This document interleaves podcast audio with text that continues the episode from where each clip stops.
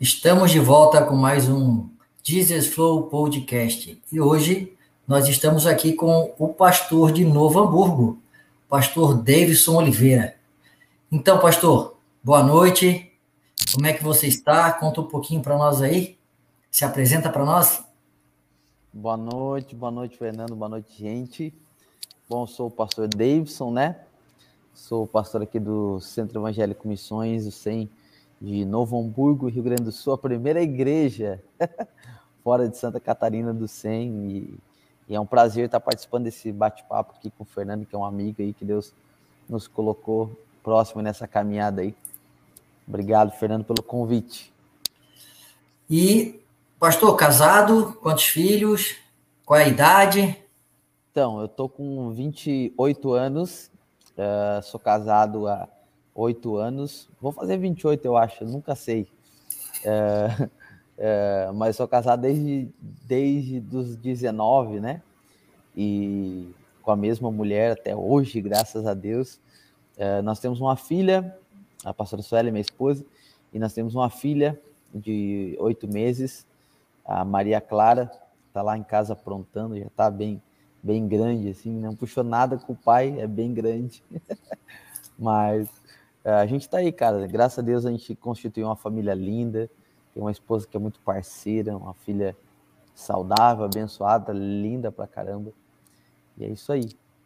Pastor, é, eu vou te perguntar como é que foi o teu início de ministério, né? Como é que tudo começou? Você com 28 anos de idade agora, é, à frente de uma igreja, um, um jovem que tem muito ainda para mostrar para nós aí, né? Uma pessoa cheia do Espírito Santo. A gente vê isso quando tu prega. Eu já tive o prazer de, de acompanhar uma pregação tua. Eu queria que tu me falasse como é que foi esse início, como é que foi essa mudança, sair aqui de Floripa, voltar para o Rio Grande do Sul, montar uma igreja, sendo jovem. Como é que é? Como é que é essa, essa mudança? Cara, foi o primeiro foi um desafio muito grande, né? Uh a gente é natural daqui, Novo Hamburgo, Rio Grande do Sul, é, mas as coisas não estavam nada bem aqui, cara. Na realidade, a história é meio longa, né? É, nós éramos de um outro ministério aqui no Sul e a gente sempre teve uma mente para fora, uma mente para cima, assim. E, e, e, Deus, ele, ele tinha uma palavra sobre a minha vida, sobre a vida da minha esposa. Uh, Deus falou assim: eu, eu, eu, nasci na igreja, né? Sou filho de, de pais cristãos. Então, quando eu tinha 10 anos, eu, eu recebi uma palavra profética muito forte de que eu seria um grande líder, que Deus me levantaria como um líder na nação e tal. E isso com 10 anos, né? Com, com 18 anos, na verdade, com 16, 17 anos, eu já liderava o Ministério de Louvor da igreja. Uh, e aí só foi, né? Com 18 anos, uh, eu entrei para o quartel, fui militar, civil quartel por dois anos. E nesse período, uh, a gente conheceu um casal de amigos, né? Que hoje moram lá em Portugal. E, e a gente ia ministrar com eles em algumas igrejas, né? A esposa desse meu amigo ia ministrar louvor, eu ia ministrar palavra. E numa dessas a gente foi para o Uruguai. Uh, eu fui ministrar lá, o pai dele é missionário lá no Uruguai. E lá no Uruguai nós encontramos uns pastores de Itajaí, cara. Olha que loucura. E, e a gente criou uma conexão muito grande, o pastor Fernando, né, inclusive. Lá de, eu, eu recebo. É, pastor Fernando, é, lá de, de Itajaí. E eu não lembro o sobrenome dele agora. Fernando Francelino, pastor Fernando Francelino, lá de Itajaí. Uh, e, cara, eles entregaram uma palavra profética para mim, para minha esposa, que Deus nos tiraria do lugar que a gente estava e nos levaria para um outro lugar, para uma outra terra. É, e essa foi a primeira palavra. Eu recebi aquela palavra, mas fiquei meio assim, né? De, poxa, eu sou meio com o pé atrás, essas coisas, assim, né? Gato escaldado. E beleza, quando a gente voltou uh, ah, para Novo Hamburgo, uh, eu fui ministrar em uma outra igreja e um pastor amigo meu, muito, muito sábio, assim, muito usado uh, como mestre na palavra, assim, e tu sabe que os mestres, eles são um pouco mais frios que, que os profetas, né? Só que quando eu pregava, cara, aquele, aquele pastor, ele chorou a mensagem inteira, mano. E ele ficou assim, é, estarrecido. E eu fiquei pensando, cara, de duas, uma. Ele sabe muito da palavra. Ou ele tá, tá muito ruim, e tá chorando porque tá muito ruim, ou tá muito bom e Deus tá falando com ele. Aí eu pensei, eu vou pensar que é a segunda opção. E preguei e tal. Quando acabou o culto, a gente orou pelos jovens e tal. Uh, quando acabou o culto, ele me chamou, chamou minha esposa. E ele não é um cara assim de entregar recados e tal, mas ele chamou eu e minha esposa e ele falou assim: Olha, Deus vai levar vocês para um outro lugar. Deus vai tirar vocês daqui, vai levar vocês para um outro lugar. E ele falou um pouquinho mais: ele falou assim, vocês vão ser reconhecidos nesse lugar. Deus está trazendo um movimento sobre o Brasil e vocês estão envolvidos nesse movimento. Essa foi a palavra de Deus. E ele falou que ele chora, assim, pranto. Eu chorei, minha mulher chorou. Eu digo, meu Deus, aí isso confirmou aquela palavra lá do Uruguai. E naquela mesma semana, a gente foi no monte, que a gente é crente pentecostal, e a gente vai no monte. E quando nós fomos no monte, uma, uma mulher lá de Deus, que também eu nem conhecia ela, ela vem, bota a mão na minha cabeça, bota a mão na cabeça do meu amigo, começa a falar, ó, Deus vai tirar vocês daqui, Deus vai levar vocês para outro lugar. E eu digo, meu Deus, o que está acontecendo? É, eram, foram três pessoas, eu vou resumir, né? Foram cinco pessoas que falaram com a gente, pessoas diferentes, nenhuma conhecia a outra, nenhuma conhecia a nossa vida. E todas elas, Deus falava uh, aquilo que o outro já tinha falado e mais um pouco. Então, Deus foi, Deus foi liberando a, a palavra profética por espaços, assim, né? E até que nós sentimos, né, que era, é, é, era o momento de nós ir, irmos embora daqui, as coisas não estavam das mais fáceis aqui, ministerialmente, financeiramente. Financeiramente a gente estava quebrado, assim, muito quebrado, né? Devendo para todo mundo. E, enfim, quando a gente decidiu ir para Santa Catarina, a primeira cidade que a gente foi foi para Navegantes. E Navegantes é exatamente a cidade do pastor Fernando, aquele que ministrou a palavra profética sobre lá no Uruguai. E não foi nada programado, né? E Navegantes é do ladinho de Itajaí, assim, é colado, né? Tipo São José e Floripa, né? E galera do sul, tipo Novo Hamburgo e Campo Bom, assim, né? É, colado. E quando a gente tava lá, cara, é, Deus começou a ministrar muitas coisas no meu coração e tal. Nós congregamos um tempo com o apóstolo Luiz Hermino lá no Mevoi de Itajaí. Foi um tempo de aprendizado muito grande também. E a gente estava lá, cara, assim, é, enfim, cara, a história é muito longa, mas eu consegui um emprego, né? Eu falei para minha esposa assim: uh, esse casal de amigos nossos, eles foram embora primeiro para Navegantes e depois a gente a gente foi, uh, né, de baixo confiando na palavra deles. E eles falaram, cara, eu pago a gasolina para te vir, depois tu só paga a volta. Eu digo, bora. Só que eu não tinha dinheiro para voltar. Eu fui pela fé, eu digo, eu tinha o dinheiro para receber, o cara ficou de me pagar, não pagou. E eu falei para minha esposa, amor, bota umas roupas a mais na mala, que alguma coisa Deus está fazendo. E ela, amém. E botou. Isso foi num sábado para domingo. Na segunda-feira eu saí para procurar emprego. Procurei emprego. Eu cheguei numa obra é, de construção civil. Eles estão precisando de servente aí. E o cara olhou para mim e falou assim: Tu é gaúcho? Eu falei: Sou. Ele falou: Tu é gremista? Eu disse: Sou. Ele falou assim: então tu tá contratado. Ele falou para mim. E eu digo: é assim tão fácil? Daí ele veio lá brincando e tal. Ele me contratou, pagava 100 reais por dia, cara. Eu pensei: meu Deus, cara, eu tô no sul, não tô ganhando nada, 100 reais por dia, eu, tô, eu vou ficar rico aqui. Né? e aí, cara, foi, foi, foi. A gente trabalhou uma semana, peguei o dinheiro, abasteci, voltei para Novo Mundo, vendemos todas as nossas coisas e, e aí que entra algumas coisas, né? Eu acho que a galera de hoje falta um pouco de coragem, né? A galera de hoje, os jovens de hoje não tem coragem mais para nada, cara. É, isso é verdade. Pede um milhão de sinal para Deus, para Deus confirmar, né? E, enfim, não vou pregar, né? Mas é isso aí. Não, estamos é, aqui para isso. É porque esse negócio de sinal é muito complicado, né? Se tu parar para analisar Gideão, a gente sempre fala de Gideão, mas Gideão testou Deus, beleza? Gideão testou Deus três vezes. Depois Deus testou Gideão três vezes também. Se tu parar para analisar bem, né? Gideão, ah, então agora é a lã e agora é a grama. Né? Agora eu quero que isso aqui amanheça seco, isso aqui molhado. Aí depois Deus falou para ele: agora, agora eu vou te testar. Manda essa galera, os covardes embora. agora manda não sei quem tomar água, né? Então Deus testa também, né?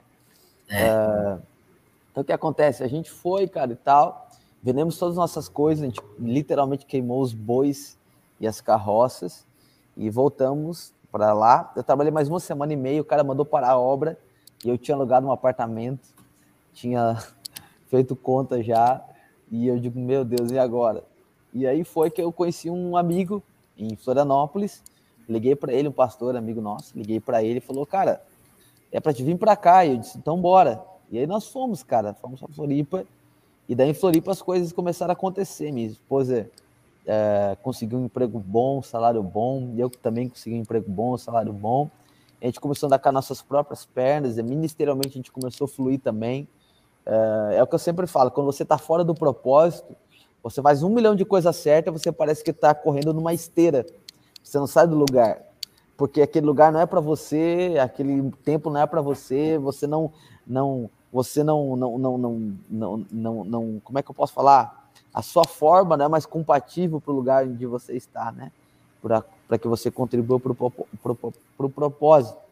E quando a gente vai para o lugar do propósito, a gente faz uma coisa certa e as coisas deslancham, né? E foi é. exatamente isso que aconteceu, cara. A gente foi para Floripa, a gente entendeu que lá era o lugar certo, e aí as coisas começaram a fluir. E conheci o pastor Júnior, conheci os pastores, hoje são nossos amigos. E aí as coisas só foram, né, cara? Só foram. Aí ficou cinco anos em Florianópolis. Cinco anos. É. A gente estava conversando um pouquinho antes aqui, né? Vamos deixar o povo saber que a gente conversou um pouquinho antes. Uhum. É, quanto tempo de ministério como pastor como pastor, a gente está um ano, cara. Muito novo, muito novo, né? Uh, a igreja está aqui um pouco mais de um ano, mas a gente abriu a igreja, a gente, a gente nem era pastor, a gente era presbítero, né? E porque eu sempre entendi, cara, que o chamado é mais importante do que o cargo. O chamado vem antes do que o encargo, é. né? Uh, Paulo, nas cartas dele, ele fala assim: Paulo, uh, servo de Jesus, apóstolo da igreja. Né? Então ele fala o primeiro nome, depois ele fala uh, o serviço, que era servo de Deus, e depois ele fala o seu cargo, que era apost apostólico, né? Então eu acredito que uh, o chamado vem, vem antes, né, do que o cargo. Então a gente, a gente nunca precisou de um título para fazer alguma coisa, a gente simplesmente fluía, né? Fluía naquilo que Deus tinha para nós e deixava as coisas acontecer, tentava sempre está buscando uma orientação de Deus, dos nossos pastores, para saber o que, que Deus queria naquele momento.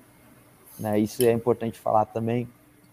Eu, eu no, meu, no meu início, assim, quando eu me converti, né, eu, eu tive esse problema, né, de identificar essa questão, é, porque no início, como tu não tens o entendimento da palavra, tu não conhece a palavra, você acha que é tudo vai ser assim, rapidinho, vai acontecer e vai virar e tu vai se tornar pastor.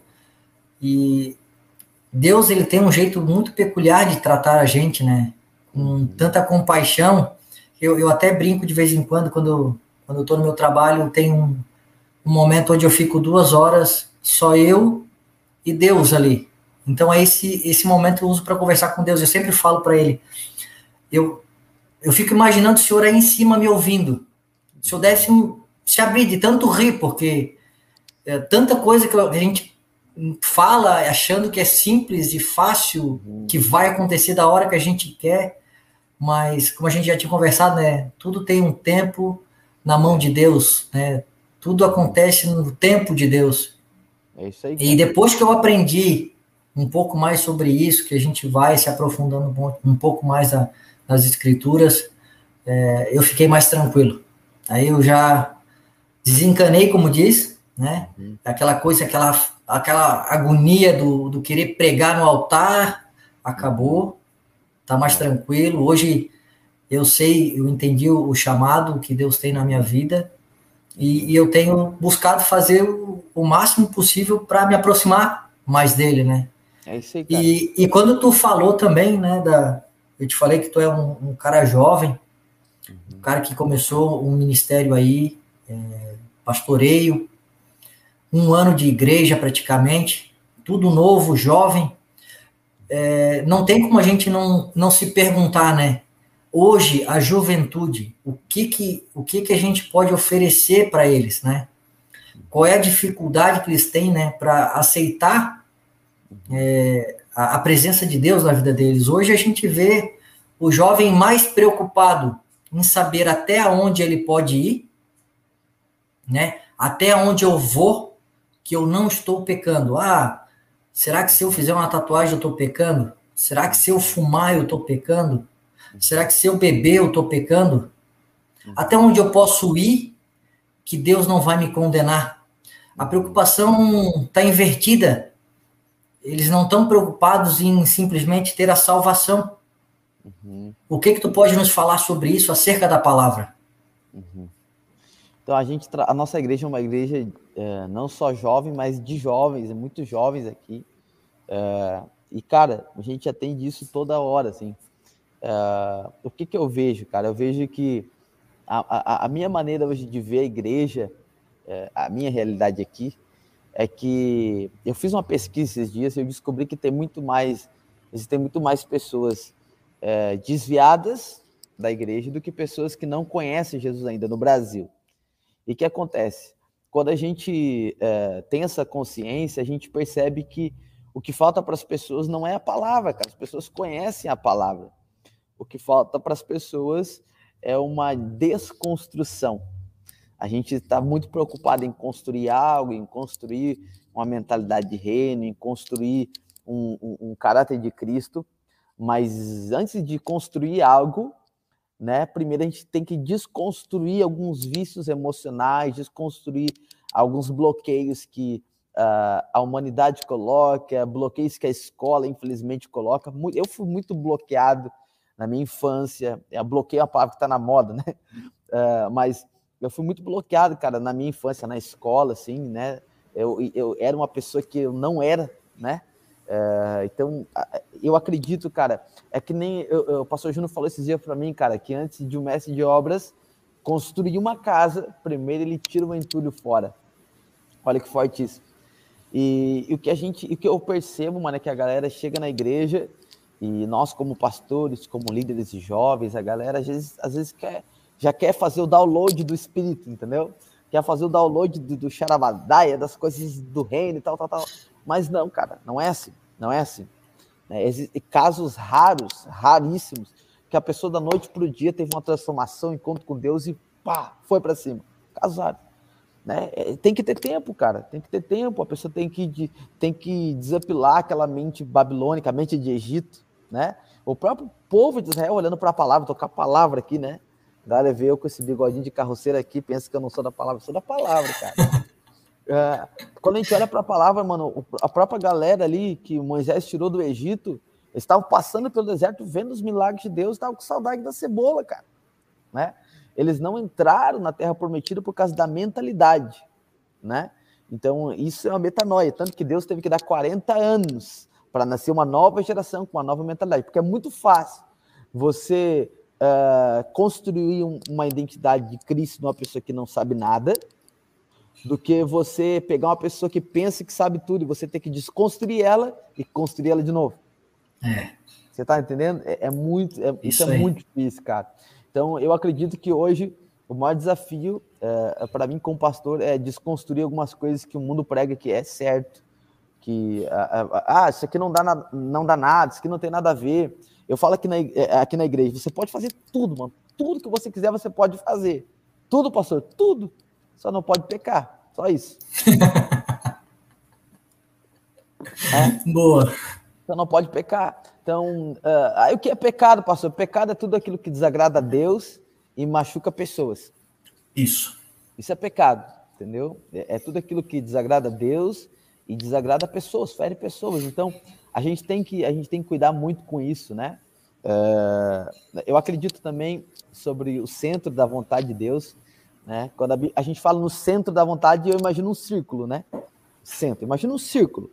Um círculo, tu, tu, tu, o centro é o meio, ok? Tá, okay. Quando tu tá no meio desse círculo, ok? Tu não tem dúvida, porque Hebreus 11, 1 diz que a fé é a certeza. A fé não é dúvida, a fé é a certeza. A dúvida está onde, pastor? A dúvida está na borda do círculo. Tá entendendo? Se você está em dúvida de algo, se é pecado ou não, você já está na borda, você já está errado. Tem que estar tá no é. centro da vontade. É, é, é, eu falo aqui na igreja, às vezes as pessoas me dizem, pastor, o que, que tu acha disso? O que, que tu acha daquilo? Eu falo, cara, vai orar. Já orou? Já leu tua Bíblia? Né?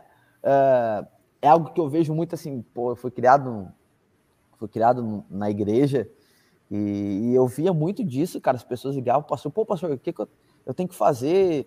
Pô, que carro eu tenho que comprar? Com quem eu tenho que casar? Né? E aí o pastor, não que ele, né, ele fazia algo errado, mas ele aprendeu daquele jeito. Não, tu tem que fazer isso, tem que casar com tal pessoa, porque se tu casar com ciclano, isso aqui não sei o quê, né? E aí ele dava aquelas orientações.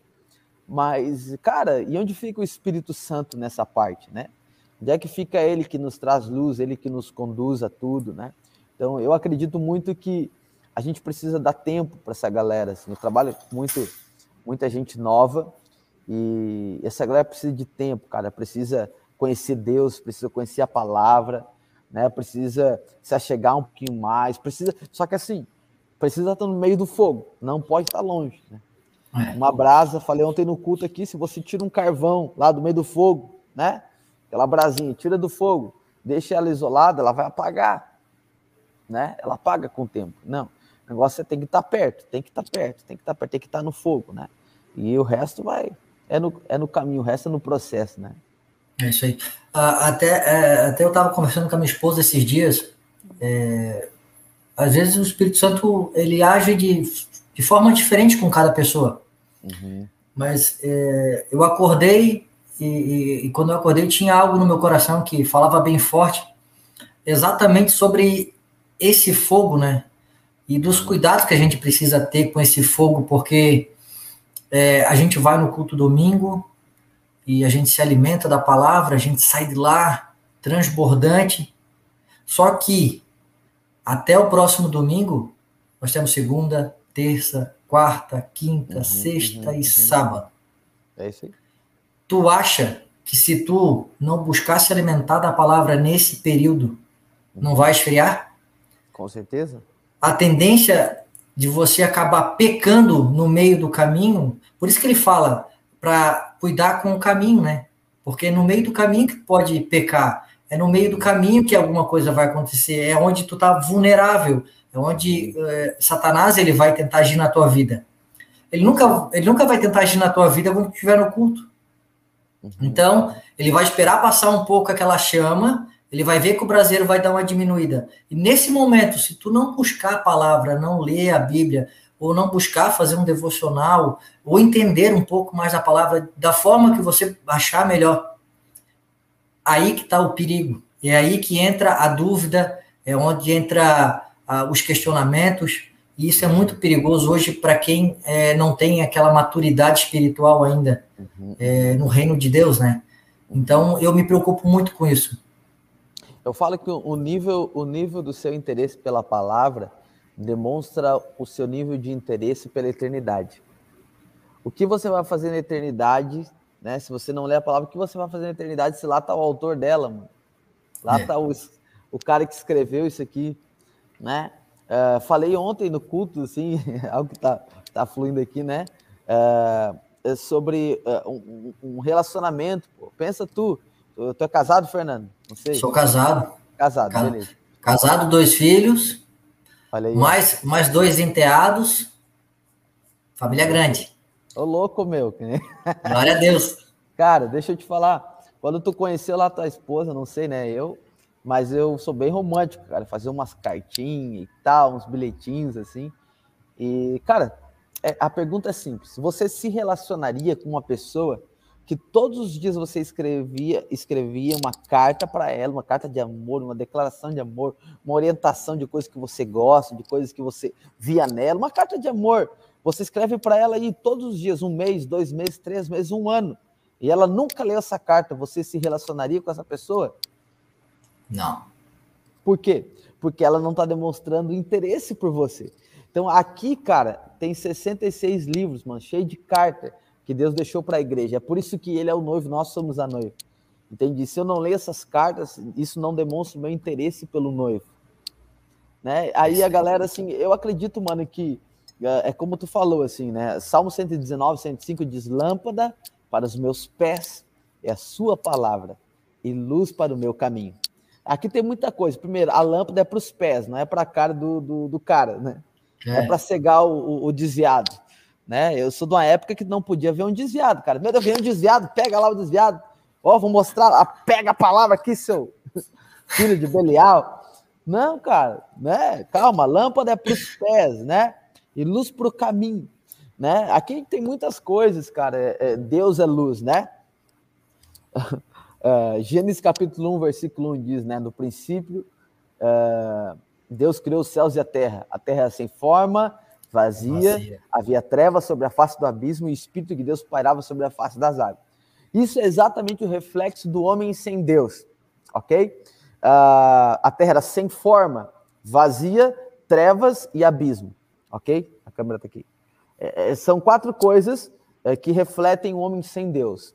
É sem forma, vazio, trevas e abismo. Pastor, o que faz para mudar isso? Versículo 3. E disse Deus: haja luz. O Evangelho de João, que é o paralelo com Gênesis, né? Uh, Gênesis fala do, do, do, princípio da criação, né? E, e, e João fala do princípio do, de algo mais espiritual, né? Como Gênesis começa no, no princípio que Deus fez a terra, João 1 e 1 começa, né? No princípio era o verbo, o verbo estava com Deus, o verbo era Deus. Então, o Evangelho de João né? Se você parar para analisar a palavra, Deus cria um mundo em sete dias, né? Uh, e João pega sete milagres para explicar Jesus. João pega sete versículos falando: Eu sou o caminho, eu sou a verdade, eu sou a vida. Por quê? Porque no Antigo Testamento, Deus disse, ele disse para Moisés, disse para outros personagens, e diz que eu sou te enviou. Então o paralelo é muito grande. Então o Evangelho de João diz que Jesus falou: Eu sou a luz do mundo.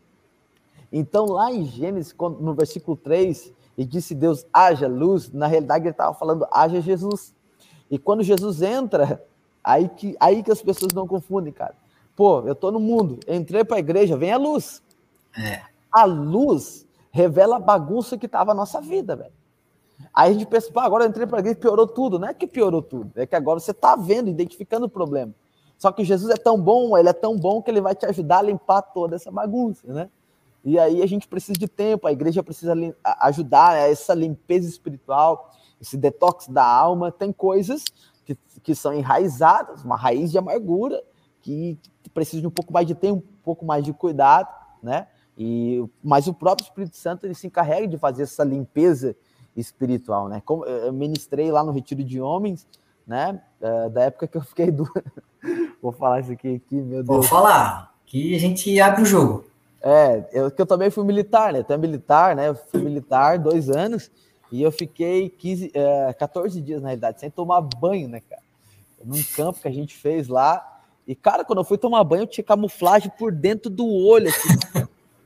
Aquele negócio é do satanás, mano. Ele entra assim, ó, e ele não sai, cara. É água quente, água fervente, arranca o couro, mas não arranca a tinta da, da tua cara. E aí, cara, Uh, e, uh, e, tem coisas que é, e, e, tem, e tem, tem coisas espirituais que é a mesma situação. Um banho só não vai é. limpar. Né? Só que o que acontece? Por que, que eu vejo a galera sempre caindo nos mesmos pecados? Se alguém perguntou para mim, ô pastor, tu, tu, repete mensagem. Eu falei, eu repito, tu repete os pecados, eu repito as mensagens. Boa. Né? Boa. Então, cara, uh, o problema, mano, é que a galera sempre cai nos mesmos erros, cai nos mesmos pecados cai nas mesmas ciladas, porque assim, o Satanás, mano, ele é tão burro, tão burro, que ele faz as mesmas ciladas toda a vida, mano. De Gênesis e Apocalipse é a mesma coisa. A gente é tão burro que cai nas mesmas. Mas Deus é tão bom que ele sempre nos vem com a graça dele para nos perdoar, né? É então, o que acontece? Eu acredito que falta muito palavra nessa geração, uh, né? Porque hoje, se tu pegar o telefone, pô, pegar meu telefone, cara, tu pesquisa o que tu quer ouvir. É a Bíblia aí. diz que nos últimos dias né, dariam comissões nos ouvidos que as pessoas juntarão para si pessoas que falassem segundo as suas doutrinas. O que, que, é isso, mano? Isso, isso é o fim dos tempos, cara. Não sei, já entramos em Apocalipse, né? Amém. Isso é o fim dos tempos, cara. A galera não lê, a galera, é, sabe, é muito mais fácil parar para ouvir alguma coisa de 15 segundos, de um minuto, né? E, cara, assim, ah, mas alimenta. Alimenta, mano, alimenta. Mas é uma miojo de três minutos. E nada comparado a um costelão 12 horas. Eita, Eita glória! é verdade, é verdade. É uma verdade. Eu fico louco com, esse, com essa geração miojo, cara. Sabe? É, achar que só porque ele é teu pai e você vai pedir e você vai ter. E, é. e nem e não é assim. Quantas vezes você pediu algo para o seu pai e, e, ele não te deu, porque ele sabia que não é hora para você. Não era hora, entendeu? É. Então, tá faltando um pouco de maturidade. É. Gálatas capítulo 4, versículo 1, a Bíblia diz, né? Enquanto o herdeiro for menino, de nada ele difere de um escravo, mesmo que seja senhor de tudo. Então, o que acontece, cara, é que a, às vezes Deus não dá porque a gente é muito menino, né?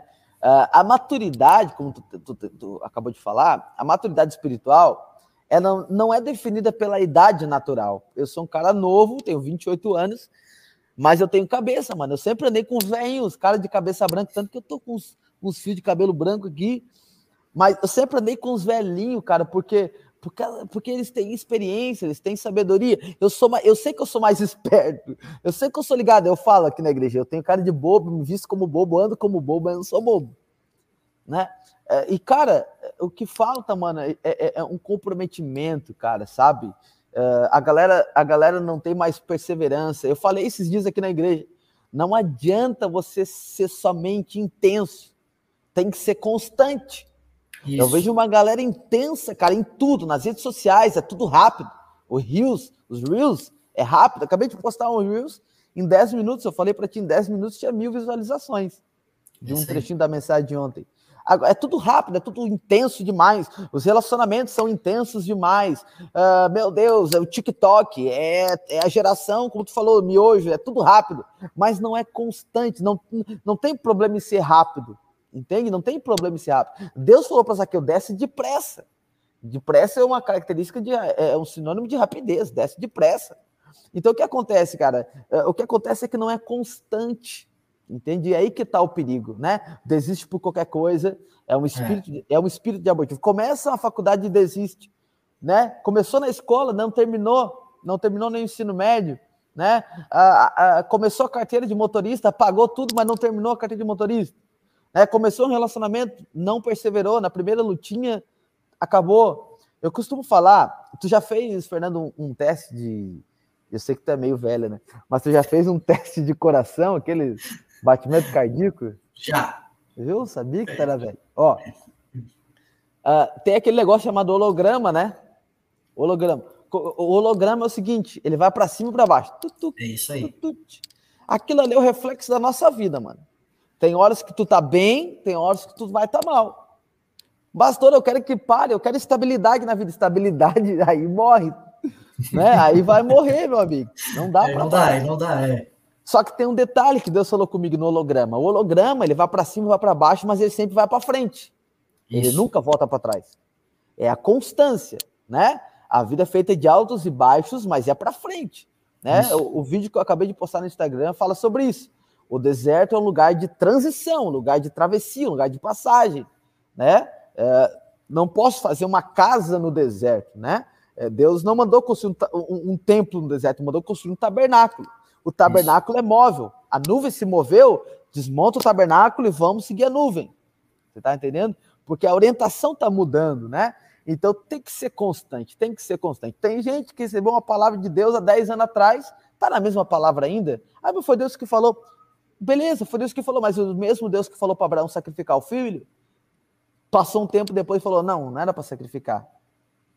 Já pensou se ele para de ouvir a voz de Deus? Já pensou se ele vai só no momento da intensidade? Aí eu ouvi, eu vou ser intenso, vai lá e mata. Não era para matar. Mas ele foi constante em ouvir a voz de Deus. Então, e na constância, Deus deu uma nova direção para ele, né? O pastor Júnior tem ministrado muito sobre transição, a gente tem falado sobre isso aqui na igreja, e, e, e existem princípios para transicionar, né? Isso. E quando a gente quebra esses princípios, quando a gente quebra princípios, a gente atrasa o propósito. É isso aí. E isso é forte demais. É isso aí.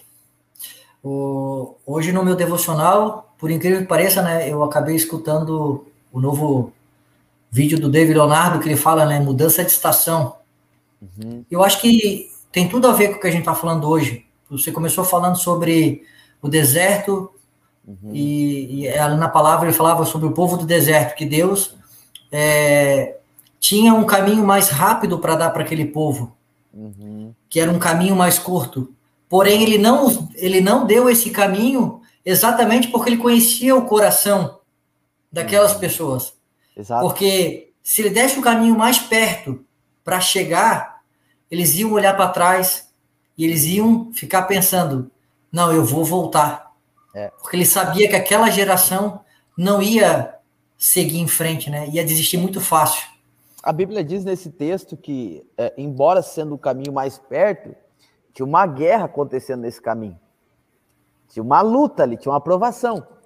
Então Deus estava livrando eles do caminho mais curto, porque tinha uma guerra ali. E Isso sabia aí. que se eles se deparassem com aquela guerra, eles iam voltar chorando para o faraó. Então faz eles ir para o caminho mais longo. Então eu preciso entender que tem guerras que Deus nos livra. Porque se Deus deixar a gente enfrentar, a gente vai acabar desistindo. Aí, se eu entendo isso, Fernando, eu entendo outra coisa. Se Deus permitiu que eu enfrentasse uma batalha, é porque Ele sabe que eu posso sair vencedor dela. Verdade. Entende? É verdade.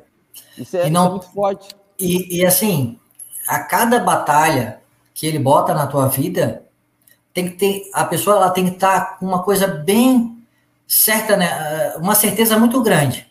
Uhum. Ele deu uma, você venceu se prepara que vai vir uma maior ainda. É, é verdade. Porém, ele te habilita nessa é. hora a ser mais forte do que você era antes. É verdade, é isso aí. Entendeu? É isso aí. Pastor, olha só, o tempo voou. Uhum. O tempo voou. Já vai, já vai bater nosso horário. Uhum. Mas antes de fechar, eu queria que te deixar um, um espaço de tempo, fica à vontade, tá? Uhum. Deixa Deus te usar para tu trazer uma palavra aí para essa juventude, falar alguma coisa para eles, para que assim que eles acessarem aqui, né, que eles possam acompanhar essa tua palavra, esse teu chamado aí. Diz aí uma palavra, deixa um, um, uma palavra para eles aí. Amém. Cara, vou ler um texto aqui para a galera então, que eu ministrei ontem aqui na igreja. Deus falou muito comigo, falou muito com a igreja. E Josué, capítulo 1, é muito forte. Não vou pregar a mensagem toda, né? ia dar umas duas horas. Mas olha só o que Jesus, Deus fala para Josué. É, quando Moisés morre, quando Moisés morre, Josué está de luto. Josué tá, tá, tá, tá, tá deprimido, cara, está depressivo, porque ele perde seu líder, perde um amigo, perde o seu mentor espiritual, perde o guia espiritual dele, ele fica desolado, cara, né? E agora, né? Quem poderá me defender, que nem já dizia o Chapolin, né? Agora, quando nós olhamos para a palavra, a gente vê que Josué está de luto, mas Deus não fica de luto. Deus olha para Josué e Deus vem com uma palavra de encorajamento para Josué. Jesus, Deus fala assim uh, para Josué: Moisés, meu servo está morto. Levanta-te agora Passa pelo Jordão, tu e todo esse povo, a terra que eu dou aos filhos de Israel. Toda, todo lugar em que pisar a planta do vosso pé, eu tenho dado a vós, como prometi a Moisés. Olha só que forte isso. Versículo de número 7. Tão somente esforça-te e ser muito corajoso. Cuida em fazer conforme toda a lei que o meu servo Moisés te ordenou dela não te desvie nem para a direita e nem para a esquerda, para que seja bem sucedido por onde quer que andares. Eu acredito que a palavra é, é tenha força e tenha coragem. Né? Coragem, porque é preciso coragem, mano, para sair, para ser um cristão hoje em dia, é preciso coragem. Para ir na contramão daquilo que o mundo diz que é correto, é preciso coragem. É preciso coragem para ser um verdadeiro homem de Deus, é preciso coragem para abrir uma igreja no meio da pandemia, é preciso coragem, mano. É preciso é. coragem para avançar. Se você não tiver coragem, se você não avançar, se você não superar os seus medos, você vai morrer na terra do ah, eu poderia ser isso, ah, eu poderia ser aquilo. E se eu fosse? E se eu fizesse? E se eu não fosse? E Deus não te chamou para morrer na terra do si. Deus te chamou para você conquistar terras. Amém. Você está entendendo? E Deus olha para Josué, Josué está abatido, está depressivo, tá, sabe? Ele está desesperançoso ali, porque ele não sabe para onde eles vão agora. E Deus levanta ele agora e fala: Não, Josué, levanta-te, esforça-te, tem bom ânimo, tenha força, tenha coragem. Agora tu vai levantar e tu vai guiar esse povo. Perceba que antes dele guiar o povo, Deus vem com a palavra e levanta ele. Porque antes de Deus nos usar para transicionar pessoas, Deus vai nos levantar aqui dentro primeiro. Amém. O problema é que às vezes eu vejo um monte de, de líderes, cara, líderes de igreja grande, tentando transicionar igrejas, tentando transicionar pessoas, mas aqui por dentro eles estão abatidos. Às vezes nem eles mesmos acreditam naquilo que eles estão pregando. O segredo é você ser um só, cara. É diferente, mano, eu pregar uma palavra de algo que eu vivi, de que eu passei na pele, e eu pregar uma mensagem que eu acho legal, que é motivacional. É diferente. Por quê? Porque quando eu prego uma palavra, uma palavra que eu acho legal, isso fica superficial. Pode ter algum efeito ou outro, porque a palavra nunca volta vazia. Mas isso. quando eu prego algo que eu vivi, eu tenho autoridade para falar aquilo. Então eu me torno um com a palavra e aí eu fluo naquilo, eu tenho propriedade para falar, eu tenho autoridade para falar naquilo. Josué é levantar nesse momento para atravessar o Rio Jordão, para conquistar Jericó. Aí você vai lendo capítulo 1, capítulo 2, capítulo 3, leia, leia toda a Bíblia. né? É bom ler toda a Bíblia. É verdade. Mas, mas a palavra que eu queria deixar para a galera, para os jovens que estão ouvindo a gente aqui, é tenha coragem. Amém? Amém? Você quer receber algo de Deus que você nunca recebeu? Faça algo para Deus que você nunca fez. Verdade. Não morra na terra do poderia, deveria. Será que eu faço? Não. Ore e faça, ore e faça, ore e tome coragem. A gente precisa de adolescentes com coragem, a gente precisa de jovens com coragem, a gente precisa tomar conta das escolas, a gente precisa tomar conta das faculdades, a gente precisa de mais pessoas intelectualmente uh, uh, saradas para pregar para o galera, porque a galera de hoje sabe tudo, mano. Eu tô pregando, a galera tá aqui ó, no celular, ou passou essa palavra que tu falou foi errada. Eu falo muita palavra errada, cara, muito. Eu sou de, eu sou, eu sou de Novo Hamburgo, cara, sou de Canudos, cara. Galera, galera aqui do Sul sabe o que, que é isso, mano. É, moro lá, moro em Canudos, cara. Eu falo palavra errada. Aí eu falo umas coisas erradas aqui, a galera me manda um WhatsApp. Ô, pastor, esse dia eu falei boniteza na igreja. falei de propósito, falei de propósito. Aí a galera, com boniteza, pastor. Não existe a palavra, é beleza. E eu falei, é boniteza, vocês prestar atenção na palavra e tal.